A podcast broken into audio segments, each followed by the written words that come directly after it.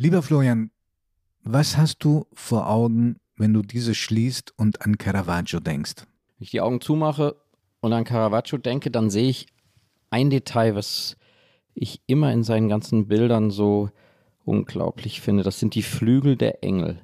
Die Flügel der Engel, die sehen aus wie von unbekannten großen Raubvögeln und sie kleben und sie sind doch verwachsen mit diesen jungen Engelskörpern und es sind solch menschliche Engel, egal ob auf der Ruhe, auf der Flucht nach Ägypten oder in den, seinen ganzen großen Altarbildern in, in Rom. Und diese Engel, diese Engel haben mich immer am meisten fasziniert, weil ich noch nirgendwo so irdische Engel gesehen habe wie bei Caravaggio.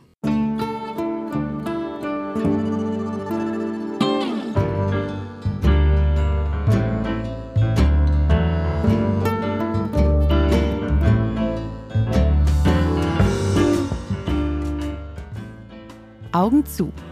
Der Kunstpodcast mit Florian Illies und Giovanni Di Lorenzo.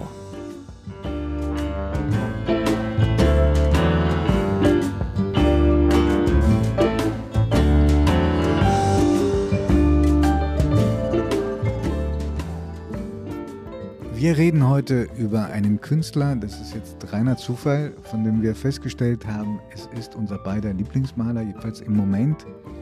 Es ist Caravaggio und wir freuen uns sehr, dass Sie heute wieder dabei sind. Herzlich willkommen.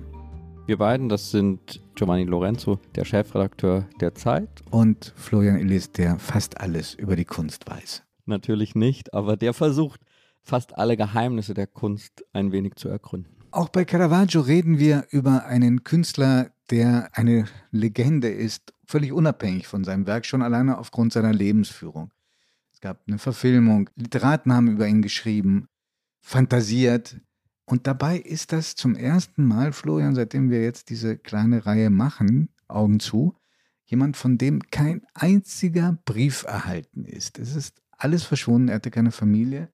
Die Zeugenaussagen sind also sehr gering. Was man hat, ist seine doch dicke Kriminalitätsakte.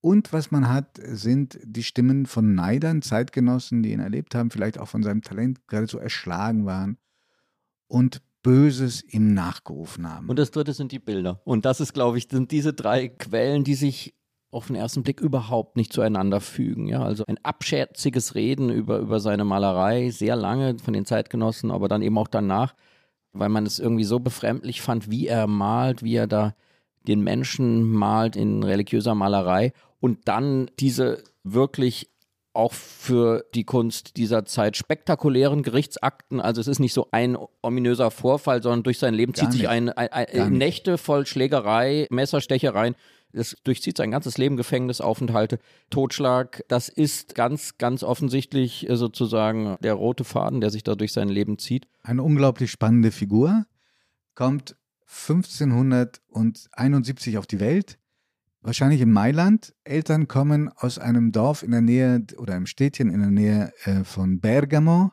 das Caravaggio heißt, und dann er sich selbst zum Künstlernamen ausgesucht hat. Sein richtiger Name ist Michelangelo Merisi, also der Name, es war Programm schon von Anfang an. Er hat, den, er hat es eingehalten, das große Programm, ja. Ganz genau.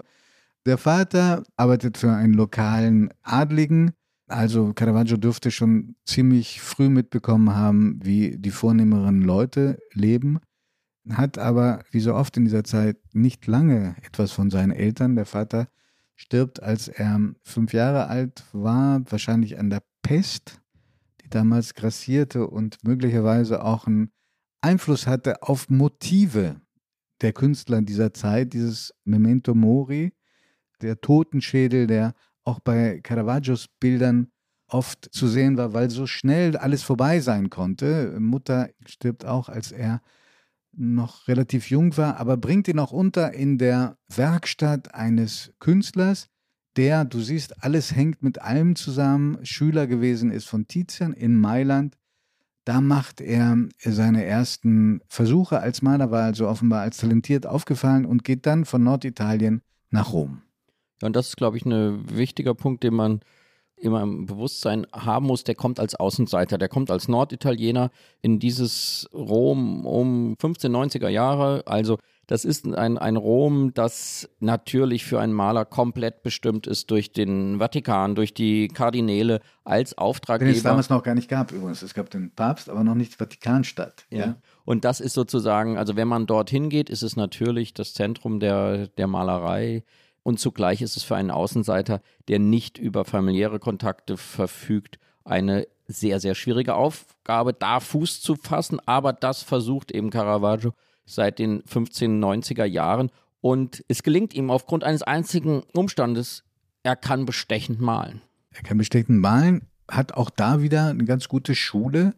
Er lernt erst in zwei Werkstätten, die ein bisschen spezialisiert waren auf Stillleben und Früchte, Motive, die er dann integriert in einem Teil seiner Gemälde. Und er versucht sich das neues Geschäftsmodell über Künstlerfreunde oder so eine Art Flohmarkthändler wo seine Bilder zum Verkauf angeboten werden. Eins seiner eindrucksvollsten Bilder, das ist der Junge, der von einer Eidechse gebissen wird. Ein unglaublich faszinierendes Bild. Dieses Bild wird für die fast demütigende Summe von 1,5 Scudi verkauft. Das entspricht dem Wert damals von ungefähr 35 Kilogramm Brot. Hat in einem wirklich lesenswerten Artikel für Geo die Kollegin Kia Fahrland mal aufgeschrieben.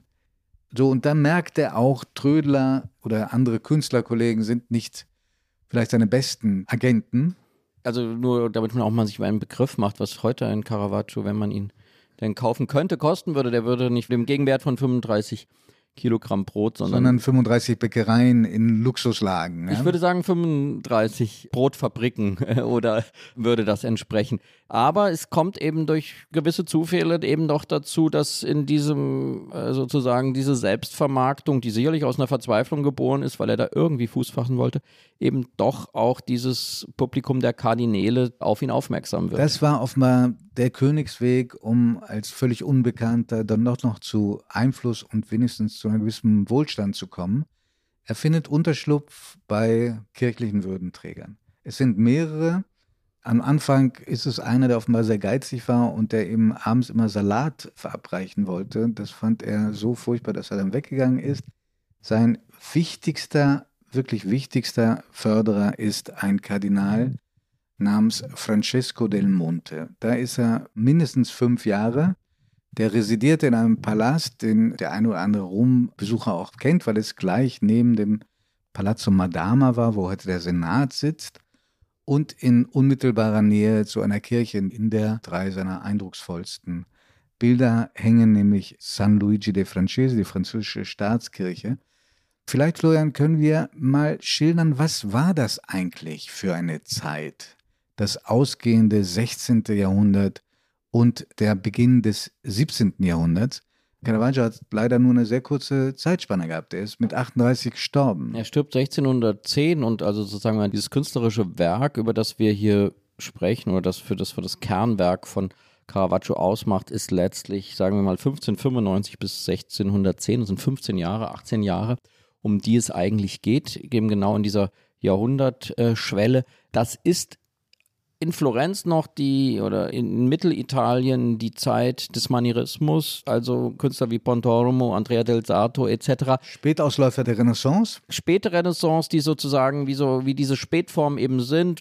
Die berühmteste Spätform ist die Gotik sozusagen, wo es dann einfach alles sehr lang wird, sehr überlenkt.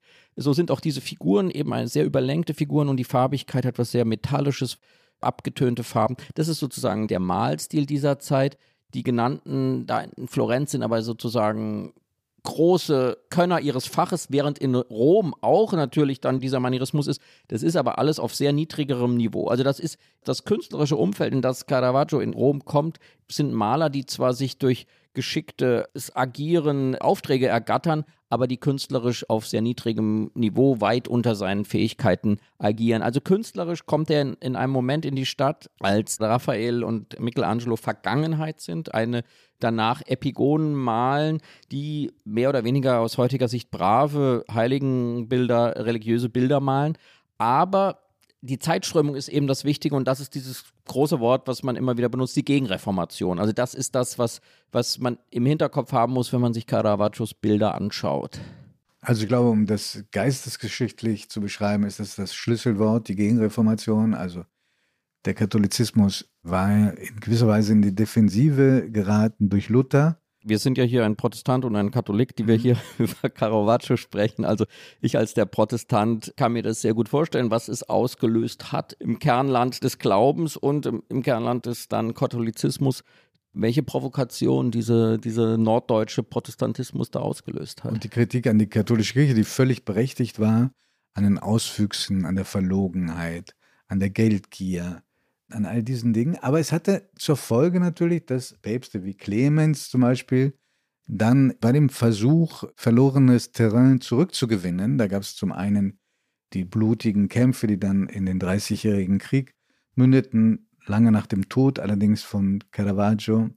Caravaggio hat noch die Ausläufer mitbekommen des Konzils von Trient. Da ging es ja um die Zukunft der katholischen Kirche. Aber was entscheidender war, es war eine neue Prüderie. Plötzlich, eine neue Prüderie war vorherrschend. Gewisse Motive galten als anstößig. Die wurden in hintere Zimmer verbannt. Man wurde zum Beispiel als Künstler aufgefordert, die Magdalena, berühmtes äh, Motiv, die Brüste mit Haaren zu bedecken, die damals sehr bei jungen Leuten sehr in Mode waren, so, so eine Art Haarschopf oben, der wurde dann gesagt, den müssen wir abschneiden, das sei zu verspielt und vor allen Dingen zu feminin. Hm. Also es wehte ein strenger Wind, der auf Künstler sicherlich auch einengt gewirkt haben muss, oh. aber nicht auf Caravaggio. Nicht auf Caravaggio und das ist, glaube ich, das Unglaubliche, dass dieser Mensch, der so ein offenbar rebellischer und, und wütender Charakter war, dass er in der Malerei ganz andere Wege gefunden hat zu provozieren. Also er hätte auch diese kirchlichen Aufträge nie bekommen, wenn er jetzt sozusagen nur nackte Frauen dargestellt hätte, weil das eben genau gerade das gegenreformatorische Programm gewesen ist, was nicht mehr möglich war. Er hat viel raffiniertere Wege gefunden, damit umzugehen und er ist aber, und das ist eben so wichtig, wenn man seine Bilder anguckt, zu verstehen, er malt in einer erbitterten Kampf um Deutungshoheit der, der biblischen Geschichten. Wie darf man sie darstellen? In welcher Form? Zeigt sich göttliche Gnade etc. etc. Es waren große theologische Debatten und in dieser Zeit kommt einfach dieser Caravaggio und malt und liefert zu den großen Debatten ganz handfeste eigene Interpretationen, nämlich seine Bilder. Ja, nochmal vielleicht in Ergänzung, es war halt auch ein Zeitalter voller Widersprüche. Also man muss sagen, kunsthistorisch und architektonisch muss man das einordnen. Das war die Zeit des Frühbarocks. Wobei ich gar nicht weiß, ob Caravaggio irgendeiner Richtung zuzuordnen ist. Und es gab auch immer Leute, die aus der Reihe getanzt sind. Auch dieser große Förderer von Caravaggio, dieser Francesco del Monte, obwohl als Kardinal ein hoher Würdenträger, der war Mitglied einer Akademie, der großen Einfluss gehabt hat. Auch auf Caravaggio war er selber Mitglied. Er hat einen großen Bezug zu den Naturwissenschaften, Galilei, Verbindung zu Galilei, die hatten durchaus auch, heute würde man sagen, eine esoterische Ader, sodass es auch immer das Abweichen von der Norm war. Aber Kunst hatte zwei Hauptfunktionen. Die eine hast du schon erwähnt, es sollte ein bestimmtes Deutungsmuster verfestigen, was theologisch korrekt war, und zum anderen sollte es Herrscher und Bürger, die zu Geld gekommen waren, Denkmäler setzen. Und das bedient er auch, das kann er eben auch, das darf man auch nicht vergessen. Also der hätte all das auch nicht hinbekommen, wenn er nicht auch geschickt ist. Er bedient die Wünsche, er bedient seine Auftraggeber, aber zugleich schafft er eben Kunstwerke, die ganz für sich stehen.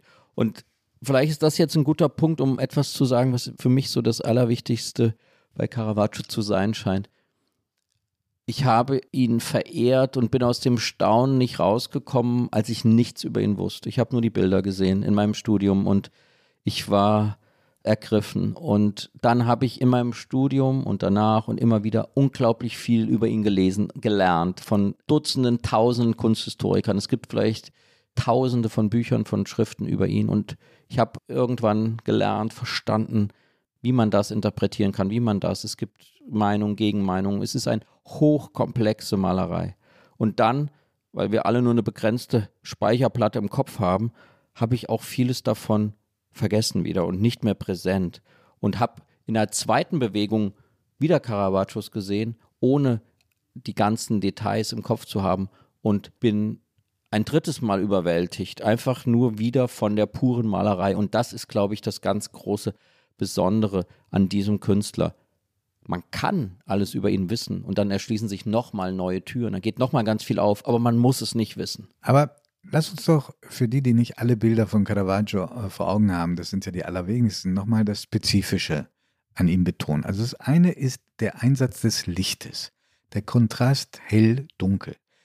Die meisten Bilder wirken so, als ob in einem dunklen Raum irgendwo ein Spot ist und man hat das Gefühl, das ist die einzige Quelle, die die Figuren auf dem Bild überhaupt sichtbar werden lässt. Wie hat er denn das technisch hingekriegt? Man vermutet, dass er wirklich sein Atelier komplett verdunkelt hat und dass er dort nur noch einen ganz kleinen Lichtstrahl hineingelassen hat, um dieses, was wir heute mit Scheinwerfern erzeugen können, diesen Lichteffekt in seinem Malakt bereits ja, äh, im Atelier äh, hervorzurufen. Und es ist eigentlich faszinierend, dass heute viele Jahrhunderte später man Apple beim iPhone zu diesem genau diesem Effekt gekommen ist. Und wenn man heute Porträtfotos mit seinem iPhone macht, kann man wieder dieses Bühnenlicht und diesen Caravaggio-Effekt eigentlich bei Porträts von nahestehenden Figuren machen. Also da gibt es eine unglaubliche Faszinationskraft in dieser Hell-Dunkel-Effekt und das ist seine die erste rein formale Revolution. Diese, dieser Lichtspot und die komplett verdunkelte Landschaft, die komplett verdunkelte Szenerie. Es gibt keine Landschaftshintergründe bei ihm. Es gibt keinen Himmel. Es gibt, ich bin ein großer Liebhaber der Wolken. Äh, es gibt keine Wolken im Sinne eines Wolken am Himmel. Es gibt sie nur in, in Verbindung mit Engeln, aber es gibt keinen blauen Himmel im, im, Werk von Caravaggio. Die Farbe Blau ist sozusagen nur im Promillebereich überhaupt in seinem Werk präsent. Das ist alles sehr ungewöhnlich. Es ist schwarz und hell und darauf sehr konzentriert. Die zweite Revolution ist, dass, glaube ich, nie zuvor ein Maler die Figuren gerade auch religiöser Motive so realistisch gemalt hat. Es sind Menschen aus dem Volk. Menschen, mit denen er vielleicht gesoffen hat, Menschen, Frauen, mit denen er vielleicht ein Verhältnis hatte. Und das muss doch unglaublich verstörend gewirkt haben. Auch für die Auftraggeber. Es war, glaube ich, genau beides. Es hatte was unglaublich Verstörendes und was unglaublich Faszinierendes, weil er wirklich als erster Maler und da auch wirklich über Michelangelo oder gar Raphael hinausgehend er zeigt Körperlichkeit in ihrer ganzen Widersprüchlichkeit. Er zeigt, wo die Hände gerötet sind bei dem Kind, das einen Schnur hält. Er zeigt den Dreck unter den Füßen der Pilger. Er zeigt, und das ist etwas ganz Besonderes, er zeigt die Muskelanspannung, wenn sozusagen in seinen dramatischen, in seinen Mordszenen, man spürt die Sehnen, man spürt die Muskeln, man spürt das Blut, man spürt wirklich Menschen aus Fleisch und Blut, ja. aber sie sind gemalt. Und diese, nennen wir sie naturalistische Anmutung, Darstellung, zeigt sich meines Erachtens ganz besonders bei einer Madonnendarstellung in der Kirche Sant'Agostino, auch noch relativ zentral gelegen in Rom.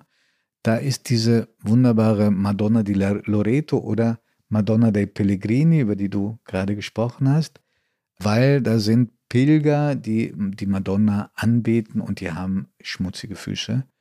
Vor allem aber ist die Madonna offenbar wirklich eine Frau aus dem Volk.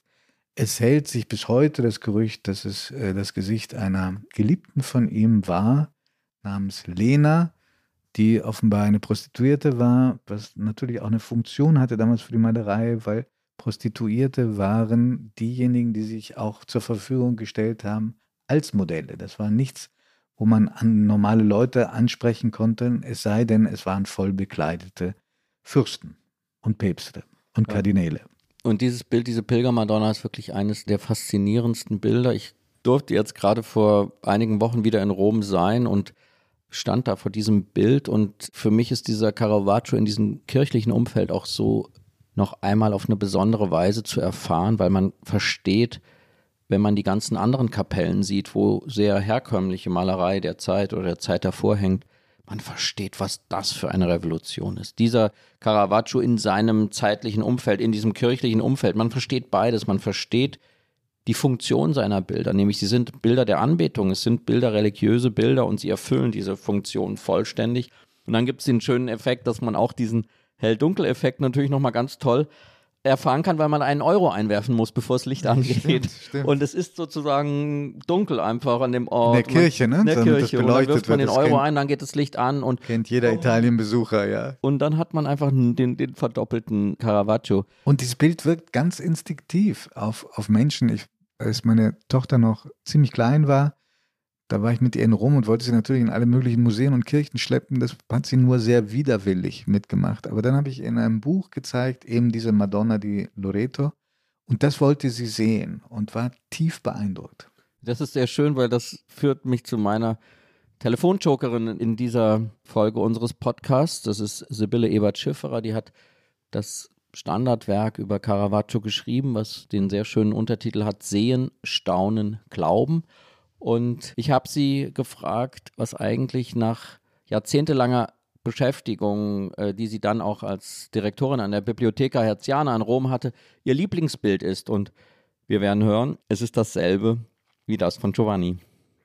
Ja, eigentlich die von Ihnen vorhin ähm, auch schon erwähnte Pilgermadonna, die finde ich so unmittelbar zum Publikum sprechend und auf eine so lockere Weise natürlich, obwohl so viel an, an theologischen Überlegungen und auch gutes Teil Antikenrezeption dahinter steckt. Es ist eben wirklich das Verbergen der Kunst hinter der Kunst. Ja. Es sieht natürlich aus, ist aber hochkomplex. Und natürlich stehe ich dann auch immer wieder davor und frage mich ohne Antwort das, was viele, die mit mir dahin gehen, mich auch immer fragen. Und ich kann es nicht beantworten. Warum ist dieses Kind schon so groß? Ich meine, und man kann ja umgekehrt sagen, warum muss das denn auch ein drei Tage alter Säugling sein? Wer sagt das denn, ja? Aber es ist natürlich schon mindestens zwei Jahre alt, wenn ich mich nicht täusche. Florian, es gibt Künstler, nicht nur Malende, sondern auch Komponierende, wo du das Gefühl hast, die sind ganz vom Glauben erfüllt, beseelt. Bach in der Musik oder ein Piero della Francesca in der Malerei. Dieser Caravaggio, der diese religiösen Motive mit so irdischen Menschen besetzt hat, glaubst du, dass er ein gläubiger Mensch war? Wir wissen ja, dass Glauben etwas sehr Ungreifbares ist, auch für den Gläubigen selbst. Es ist oft eine Frage eines großen inneren Zwiegesprächs, eines Zweifelns und eines Verlierens und eines Wiederfindens. Und vor allem ist es immer sehr schwierig von außen zu sagen, ist, steht da ein Glaube dahinter oder weil das sehr schwierig zu sehen ist. Bei ihm haben wir aber eben diese Bilder. Wir haben Dokumente der Auseinandersetzung äh, mit dem Glauben und mich beschäftigt dieses Thema seit wirklich sehr, sehr langer Zeit. Warum? Ja, weil es tatsächlich meine Abschlussprüfung für mein Kunstgeschichtsstudium war. Das war in Bonn an der Universität. Bestand sie nur aus einem Satz. Die Frage, war Caravaggio gläubig? Begründen Sie anhand seiner Werke. Und ohne dass du jetzt sechs Stunden wiedergibst, was, zu welcher Erkenntnis bist du gelangt? Ja, ich habe damals einen wirklich sehr, sehr langen Text geschrieben, der irgendwo in den Archiven der Universität Bonn äh, schlummern muss. Und ich weiß, dass ich an Anfang aus meiner Sicht nachweisen konnte oder nachzuweisen glaubte, dass da wenig Zeugnisse des Glaubens, mehr äh, Zeugnisse des Rebellentums zu finden sind, aber dass innerhalb seines Werkes und vor allem dann ganz am Schluss, bevor er 1610 elend stirbt, dass da in der Malerei, auch von den Motiven her, die er dann plötzlich malt, das sind Bilder, die alle verschollen sind. Das ist auf seiner letzten Schiffsreise gibt es eine Liste von Bildern, die nie gefunden wurden. Mhm. Äh, das sind Bilder, die spielen im Himmel. Das sind himmlische Szenen, das ist eine Auferstehung Christi gewesen, die wir leider nicht haben. Und ich hatte das Gefühl von der Werkentwicklung oder das, was ihn beschäftigte in diesen letzten Jahren, wo er dann in der Verbannung war, dass das nur Bilder sein können, die jemand malt, der aus einem tiefen Glauben kommt, denn es sind keine Auftragsarbeiten mehr gewesen. Und da hätte er die Möglichkeit gehabt, sich ganz anderen Themen zuzuwenden, aber er wollte dann an diese großen Fragen der Darstellbarkeit von Auferstehung und ähnlichen dran zu gehen. Deswegen würde mein Urteil als Protestant über den Katholiken Caravaggio lauten, ich halte ihn für sehr lange zweifelnd, sehr lange hadernd und am Ende für gläubig, ja. Zu seinem Tod kommen wir noch. Aber was sagt denn deine Expertin zur Frage, wie religiös sein Werk eigentlich war und wie sehr es auch seiner inneren Haltung entsprach? Ja, ich habe Sibylle Ebert-Schifferer, die eben sehr lange in Rom gelebt hat und dort auch Direktorin der renommierten Bibliotheca Herziana war, gefragt, wie haben wir uns das eigentlich vorzustellen? Glauben Sie, gerade weil Sie in Ihrem Buch auch den Titel hat, Sehen, Staunen, Glauben, glauben Sie, dass Caravaggio ein gläubiger Mensch gewesen ist? Lori, der macht daraus einen, einen Verstoß gegen das religiöse Dekorum. Also da klingt schon ein bisschen an ungläubig. Und er wendet auf Caravaggio das eigentlich auf die Antike zurückgehende Klischee an. Wer schlecht malt, und er fand ja, dass Caravaggio schlecht malt, also nicht idealisiert genug, der muss auch einen schlechten Charakter haben. Also diese Gleichsetzung von Werk und Charakter. Und die hat ja die Kunstgeschichte auch im 20. Jahrhundert lange verfolgt. Also dass man irgendwie meint, man könnte das Werk auch dem Charakter erklären und umgekehrt. Und dann wird eben auch unter bestimmten ideologischen Vorzeichen, wie in Italien zum Beispiel Ferdinando Bologna, der ein dezidiert linker Kunsthistoriker war, aus diesem Maler ein Rebell, der überall aneckt und natürlich Atheist war.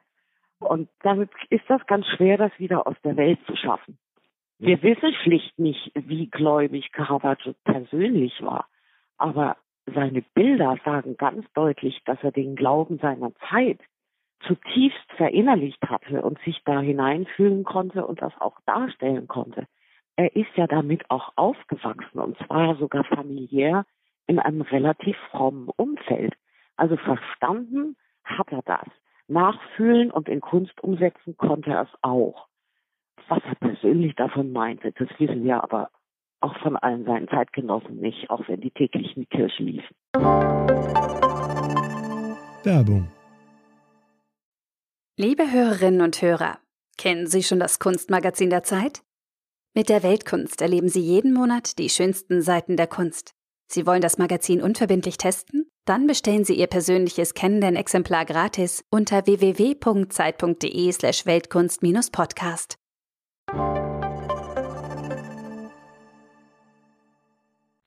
So, lass uns jetzt einen harten Schnitt machen und zu dem ganz Irdischen zurückkommen. Von kaum einem Künstler sind derart viel Kriminalgeschichten überliefert wie von Caravaggio. Wir sprachen am Anfang schon darüber, es ging noch relativ harmlos los, also nicht für den Betroffenen, aber er soll zum Beispiel einem Wirt oder einer Wirtin, mit denen er in Streit geraten war, die heißen Artischocken, damals schon ein sehr beliebtes römisches Gericht, ins Gesicht geschleudert haben. Er lief demonstrativ mit einem Schwert herum, was eigentlich verboten war in Rom. Da hat er sich mal rausgeredet darauf, dass er, wenn er sozusagen dem Haushalt eines hohen Klerikers angehört, dass das dann erlaubt war. Die Polizei hat das meistens äh, geglaubt. Und er hat in der Streitlust, in den Raufereien, Schlägereien, bewaffneten Auseinandersetzungen offenbar etwas reproduziert, was in der Zeit nicht untypisch war unter Malern nicht, äh, den man offenbar auch mehr verziehen hat als anderen Zeitgenossen, aber auch im Adel, was, äh, was mich sehr erstaunt hat, als ich mich jetzt auf Caravaggio vorbereitet hat, war es offenbar ein, ein Hobby, ein schönes, ab und an Raubzüge zu veranstalten. Nur so einfach zum Spaß, Menschen auszunehmen und zu Tode zu erschrecken. Mhm. Macht es, wenn du das alles hörst über Caravaggio, eigentlich macht es äh, ihn für dich größer oder kleiner oder verändert das was in deiner Einschätzung? Es macht ihn tragischer, tragischer, denn manchmal wirkt er wie ein furchtbar auftrumpfender, cholerischer Mensch, der seine Vermieterin terrorisiert, die das Geld eintreiben will. Dann taucht er nachts auf mit einigen Freunden und macht da richtig Rabatz.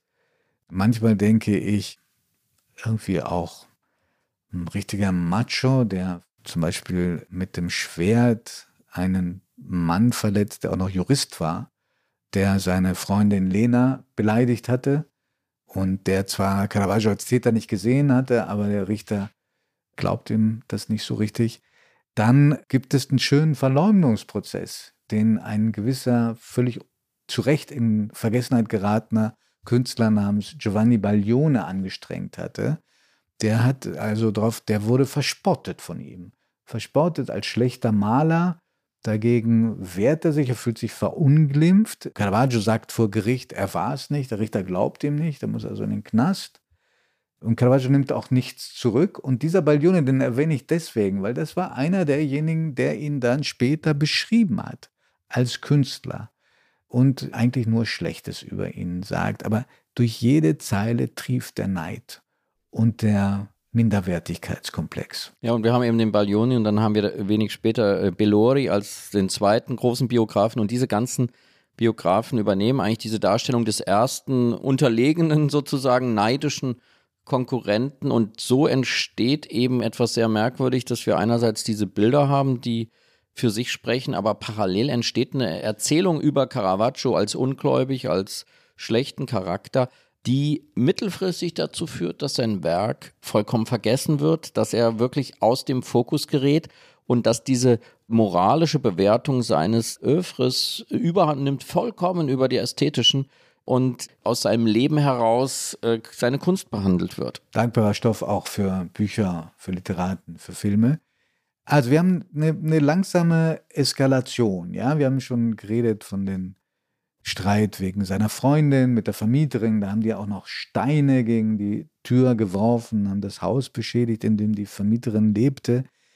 Und dann kommt es aber zu einem Streit mit Todesfolge. Und da hat er sich offenbar das falsche Opfer ausgesucht, nämlich einen gewissen Ranuccio Tommasoni. Und der gehörte zu der Familie des Kommandanten der Engelsburg. Engelsburg war sozusagen der Knast der Päpste. Jeder Rombesucher kennt die Engelsburg, ist schon mal drin gewesen oder daran vorbeigefahren. Und das war offenbar, hat sich offenbar aus dem Streit ergeben, aber der Mann war tot und am Ende dieses Streits, Caravaggio wird per Haftbefehl gesucht, ihm droht die Todesstrafe und was mindestens genauso schlimm war, er wird mit einem Bann belegt, dass jeder, der ihn ausfindig macht, ihn sozusagen auf eigene Rechnung töten kann. Caravaggio ist immer noch ganz gut beschützt, denn er flieht dann nach Neapel, wo er sofort wieder Auftraggeber findet. Er flieht dann weiter nach Sizilien und dann nach Malta. Weißt du, was da in Malta passiert? Bitte erzähl es uns. Naja, er wird da Mitglied eines Ritterordens. Das entsprach auch seiner Sehnsucht zur guten Er wollte Gesellschaft. ja immer den, den Degen tragen, also jetzt durfte er ihn offiziell tragen. um Mitglied dieses Ritterordens zu werden, es eigentlich eine päpstliche Genehmigung brauchte. Die hat er wohl da auch bekommen. Aber auch da auf Malta geriet er wieder in den Streit und wird eingebuchtet, wieder mal in der Gefängnisfestung von Malta. Und weißt du, was er in dieser verzweifelten Situation macht? Er hat solche Sehnsucht offenbar, was Projektion, ja, nach seiner Malerei, dass er sich aus dem Knast, aus der Festung abseilt und ohne irgendjemand natürlich um Genehmigung zu bitten, etwas wiederum streng Verbotenes tut, er verlässt die Insel. Und dann wieder über Sizilien nach Neapel. Dort hat er eine neue Auseinandersetzung. Im Zuge dieser Auseinandersetzung wird ihm aufs Übelste offenbar das Gesicht zerstört, richtig verstümmelt. Ja, wie macht er es, trotz dieser Vorkommnisse zu malen? Oder tut das gerade wegen dieser Vorkommnisse, als Gejagter, Gehetzter, als jemand, der ständig damit rechnen muss, vor Gericht gestellt zu werden, verurteilt zu werden, gar getötet zu werden? Ja, das sind Rätsel, die man nicht wirklich lösen kann. Wir, wir haben eben einige Bilder von ihm aus diesen letzten Jahren, aus dieser Flucht. Es gibt Bilder aus Malta, ein ganz, in Anführungszeichen, langweiliges, großes Porträt des obersten Maltesers. Das ist auch interessant, dass jeder noch so großer Künstler offenbar Bilder malt, die nicht besonders toll waren. Ja, und das ist bei ihm ist es sehr interessant. Das Werk ist sehr dünn, also sehr klein. Es gibt vielleicht 70, 75 gesicherte Werke, von denen auch sogar noch einige verbrannt sind. Und angeblich hat er immer wieder Bildnisse gemalt. Das sagt auch Sibylle Ebert-Schifferer. Das sei sehr schwierig für sie, ihn als Bildnismaler zu fassen, weil was man ihm zuschreibe oder sehe, sei sehr konventionell. Also das scheint fast nur eine Form gewesen zu sein, mit der er jeweils den Auftraggebern gefallen will. Und Geld verdienen konnte? Geld verdienen konnte. Aber er hat eben auf dieser Flucht da unten in Malta, in Sizilien, in Messina, in Syrakus, dieser sozusagen panischen Zeit, wo er immer wieder die Zelte abbrechen muss, weil er wieder verfolgt wurde, verdanken wir Bilder, die eben auch noch dort genau in den Kirchen zu sehen sind. Also das ganze Werk Caravaggios war zu einer bestimmten Zeit ausschließlich in Süditalien, in Kirchen, in Kardinalspalästen zu sehen. Und das ist bis heute nicht wirklich anders geworden. Mhm. Ich habe jemanden gefragt, ob man das Werk vom Künstler trennen kann, der da, glaube ich, mit besonderer Kompetenz drüber sprechen kann. Denn es ist ein Österreicher, der in Deutschland das berühmteste Museum in Frankfurt geleitet hat, das Städtle, und dann nach New York gegangen ist und dort heute das Metropolitan Museum leitet. Und in Amerika haben wir darüber eine besonders zugespitzte Debatte. Jemand wie Woody Allen hat Schwierigkeiten, Vertrieb zu, für seinen Film zu finden oder sein Buch zu veröffentlichen. Es handelt sich um den wirklich beeindruckenden Max Hollein. Und ich habe ihn gefragt, wie wäre es wohl heute, wenn jemand eine solche Latte von Straftaten schon begangen hat? Würde man sein Werk nur unter Vorbehalt zeigen können? Also prinzipiell, ich, nicht nur ich persönlich, sondern auch als Direktor ziehe da eine ganz klare Linie. Ich glaube, dass die die Erwartungshaltung, dass man haben könnte, dass ein Künstler ein moralisch einwandfreies Leben führt, führen muss, damit wir die Kunst äh, dieses Künstlers oder Künstlerin sozusagen wertschätzen können, das wäre vollkommen falsch. Ich glaube, dass sozusagen eine Trennung hier zwischen Werk und sozusagen Leben des Autors absolut äh, stattfinden soll und muss. Es wäre sicherlich natürlich eine andere Diskussion, die rund um die Person und die Persönlichkeit auch Caravaggios entstehen würde, Wobei man aber auch sagen muss, auch die war auch natürlich in, zu, zu Lebzeiten Caravaggios da. Er musste natürlich nicht umsonst nach Neapel fliehen und wurde eben auch äh, verurteilt. Insofern ist hier eine, ein komplexes Leben und ein Charakter, der, der seine Abgründe hat, mit einem äh, unglaublich richtungsweisenden und emotional zutiefst berührenden Werk äh, verbunden. Also er plädiert diplomatisch, aber für eine sehr strikte Trennung zwischen der Kunst und seinem Schöpfer oder ihrer Schöpferin. Und da bot sich natürlich die Frage an ihn an, ob das Leben Caravaggios auch einer der Gründe ist, warum er so viele Jahrhunderte dann vergessen war. Man muss sagen, unmittelbar nach seinem Tod gab es ja eine richtige Schule der Caravaggisti. Das waren beileibe auch nicht nur Italiener, Leute, die ihn wirklich verehrt haben. Niederländer, Utrechter. Genau, Maler. wie keinen anderen. Und dann kam er erst im 20. Jahrhundert wieder richtig zur Geltung, äh, zu Beginn des 20., aber insbesondere durch eine Ausstellung in Mailand in den 50er Jahren. Kann man sich gar nicht vorstellen. Und warum das so war, das erklärt Max Hollein ganz schön. Ja, ich denke, das ist ein Zeichen auch der Kunstgeschichte als auch unserer Kulturgeschichte und auch eines gewissen sozusagen menschlichen Sentiments. Der Klassizismus und auch die Romantik äh, waren natürlich eine Richtung, die auf der einen Seite sicherlich eine quasi starke Verbundenheit mit einer menschlichen Seele dargestellt haben, aber in einer ganz anderen Form. Und dadurch geriet nicht nur Caravaggio aus der Mode, sondern wurde auch in dem Sinne in der Geschichtsschreibung zur Seite gedrängt. Wir haben diese Beispiele natürlich zuhauf. Denken wir nur auch an Vermeer, der ähnlich wie Caravaggio zu Lebzeiten hochberühmt war, dann im Grunde fast vergessen und erst wieder in dem Fall vielleicht auch durch die Impressionisten im 19. Jahrhundert wieder sagen fast wiederentdeckt wurde. Äh, bei Caravaggio ist das vielleicht noch einmal in einer extremeren Form der Fall. Man muss auch bedenken natürlich, dass das eine andere Zeit und Entwicklung ist. Wir sind heute, leben wir in einer von Bildern und Abbildungen geprägten äh, Zeit, wo sozusagen sich auch das Wissen viel stärker verfestigt. Also ein, ein Werkwerk von Caravaggio kann natürlich auch kann auch rascher in Vergessenheit geraten, äh, denn es ist nicht omnipräsent, zumindest damals. Jetzt ist es omnipräsent durch Abbildungen, aber durch viele Jahrhunderte war es nicht omnipräsent. Wenn Sie nicht in diese Sammlungen oder in diese in die Kirchen gehen, um das zu sehen, dann äh, kann es passieren, dass sozusagen Dinge etwas in Vergessenheit geraten. Wir können ja beide den Namen Caravaggio sehr unterschiedlich gut aussprechen und Giovanni di Lorenzo kann ihn natürlich aufgrund seiner Herkunft besonders schön aussprechen.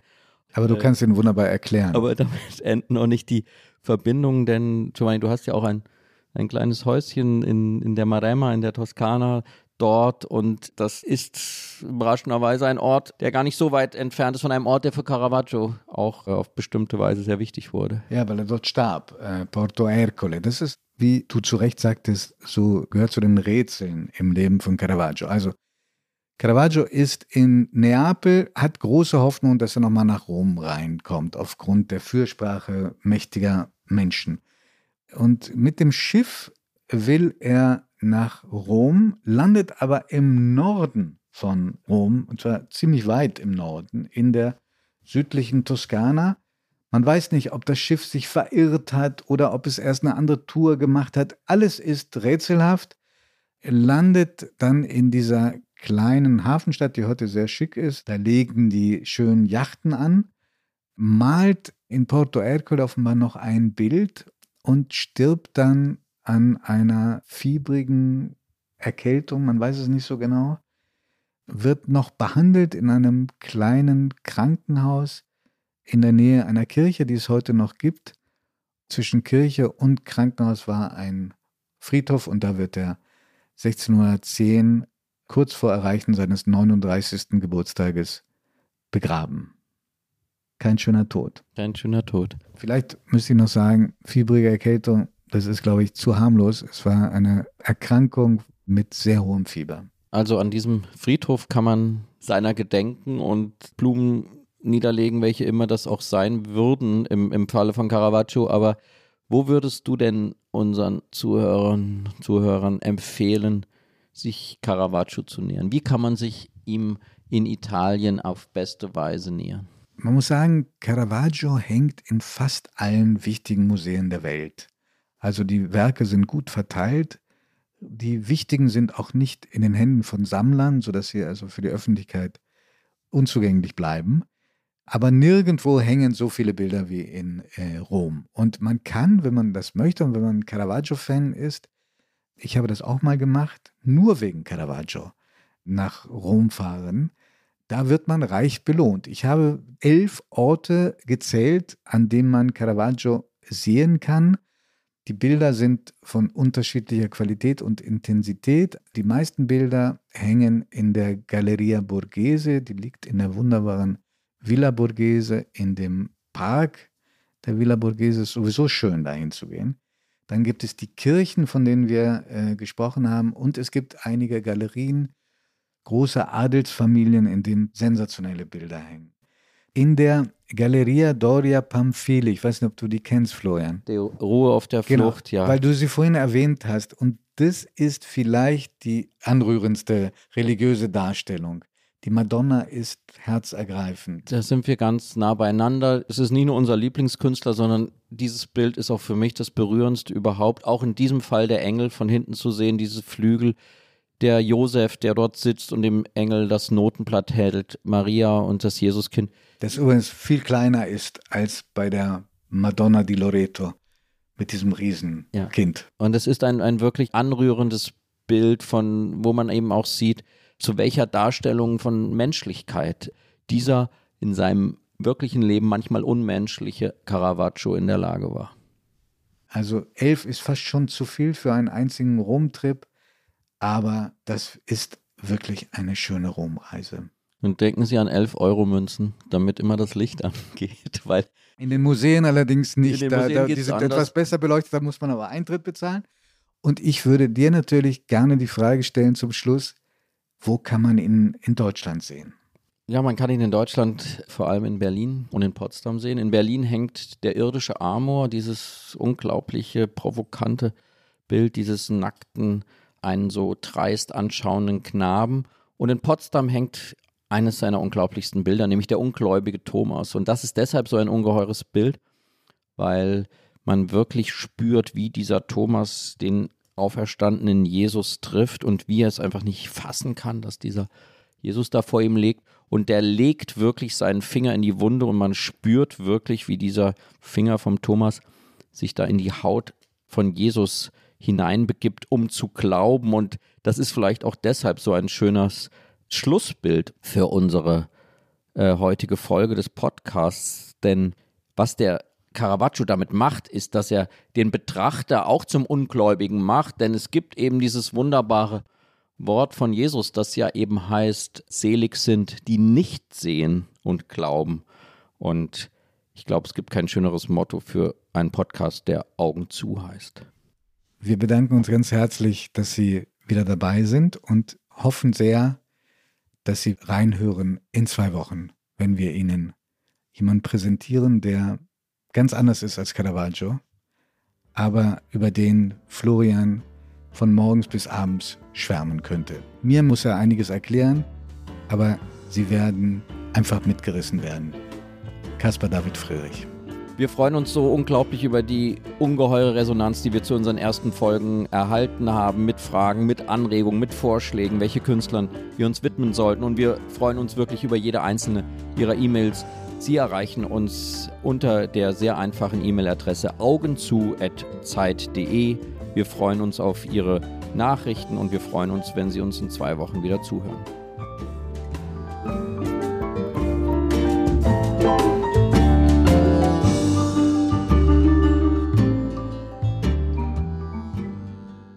Augen zu ist ein Podcast von Zeit und Zeit Online, produziert von Pool Artists.